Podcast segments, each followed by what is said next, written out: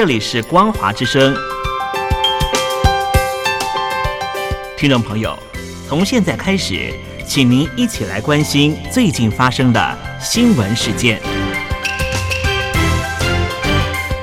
欢迎收听《光华随身听》。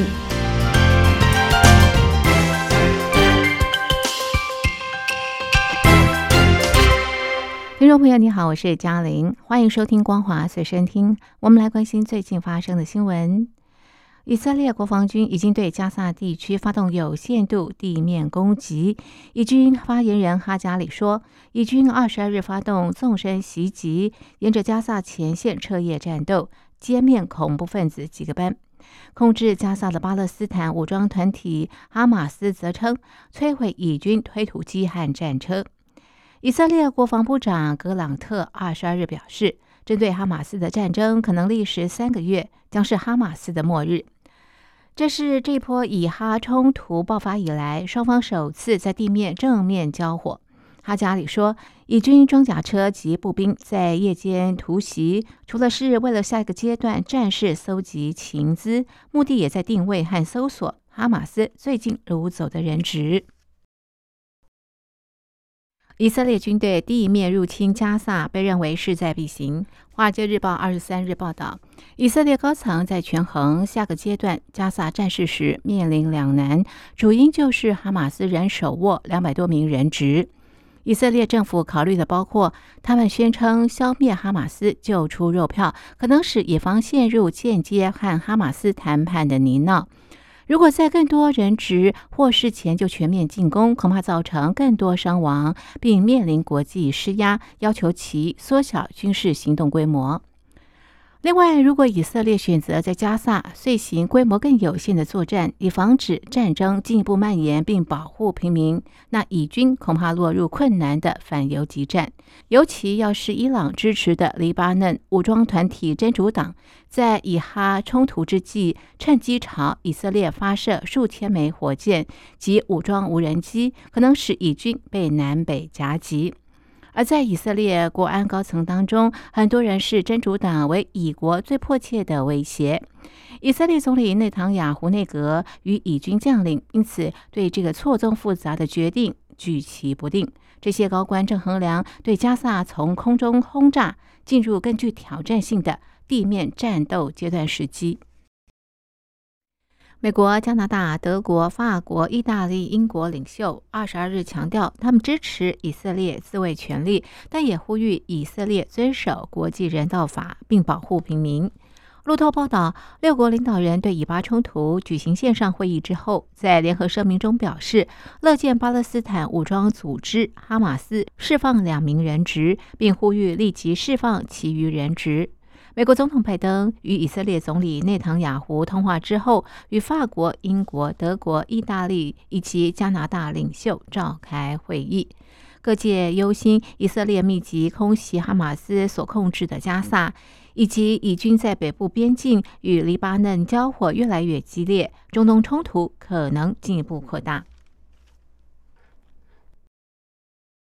中国大陆派出中东问题特使翟俊到中东调停以巴冲突，但是美国有线电视新闻网 CNN 二十三日报道，北京调解这项长期冲突的经验不多，专家多不预期翟俊达成具体成效，但是北京可以借机宣扬不同于美国的中东理念。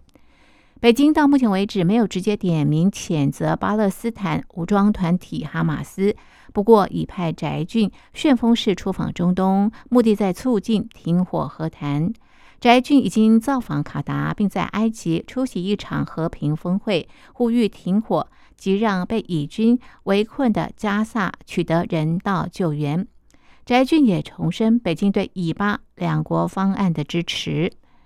美国有线电视新闻网 CNN 指出，斡旋和解相当困难。尤其北京欠缺调停这项长期难解冲突的经验和专才，在各方势力分歧的中东，北京亦无有力的政治和军事据点。中东事务专家并不预见翟俊出访将带来具体调停成果，但正值美中战略竞争升温，此行可以让中国有机会将全球权力平衡朝对自己有利的方向倾斜。专家认为，北京正寻求利用外交初始，强化打造在阿拉伯世界和全球南方国家中领头羊地位。这些开发中国家长期对巴勒斯坦友善，并对美国主导的世界秩序不尽满意。华尔街日报二十三日报道，中国大陆外交部长王毅本周预期会造访美国华府，和美国国务卿布林肯会面，以筹备大陆国家主席习近平和美国总统拜登计划在旧金山举行的峰会。拜习上次会晤已经是去年十一月之后爆发疑似北京情报气球在美国遭击落的事件，美中关系急转直下。近几个月陆续有美国高官访中，希望能够缓和关系。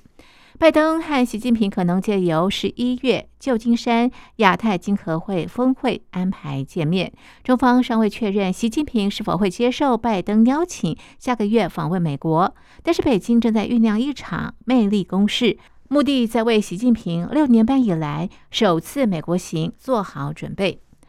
除了本周派遣王毅前往华盛顿，篮球明星姚明等中国商业、文化和体育人物代表团本周也将前往纽约参加一系列公开活动。菲律宾和中国南海冲突引发的外交纷争越演越烈。菲国二十三日指控中国海警船故意撞击菲国补给船，怒批中国是侵略者，并且警告中方继续在南海阻拦菲国补给行动，可能造成灾难性后果。美国、加拿大、欧盟、德国、荷兰等国都发声谴责中国的蛮横行径。菲国政府二十三日公开斥责中国加剧南海紧张局势。外交部发言人达沙指出，爱由营礁是菲国专属经济区和大陆棚的一部分，菲国享有主权和管辖权。与中国的这类冲突都将证明，侵略者不是菲律宾，而是中国。国防部长铁欧多洛炮轰中国海警船和海上民兵船公然违反国际法，骚扰并蓄意碰撞菲国船只。国家安全会议发言人马拉雅则对中方挑衅感到担忧，表示如果中方继续阻挠菲国补给船，可能造成灾难性后果。菲律宾总统小马可是同日召开安全会议，并且下令海岸防卫队进行调查。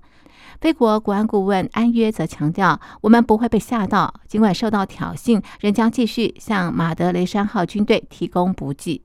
负责南海防务的菲国西部军区司令卡罗斯表示，将坚决保护菲国海域领土，并运送所需物资到爱尤营礁。美国国务院力挺菲国，强调面对中国危险和非法的行动，美国与我们的菲律宾盟友站在一起。欧盟和菲律宾共同呼吁，在南海问题上遵守国际法。另外，德国和荷兰也对菲国表达支持，敦促各方遵守联合国海洋法公约。日本和中国缔结日中和平友好条约二十三日届满四十五周年，但是近日接连传出有日商员工遭到中国逮捕和拘留。民调也显示。日本民众对中国的恶感上升，两国在一系列重大问题上的分歧并没有出现缓和的迹象。内阁官房长官松野博一对中国执法透明度表示关切，首相岸田文雄则在国会发表演说时要求中方立即撤销针对福岛核电厂含川废水排海所寄出的水产品禁令。有趣的是，尽管中国官方刻意操作民众的反日情绪，日本驻中大使馆引用日本政府观光局数据显示，九月份访日的中国观光客达三十二点五六万人次，仅次于南韩的五十七点零四万及台湾的三十八点五三万人次。以上是本节的光华随身听，感谢您的收听，我们下次同一时间继续在空中相会。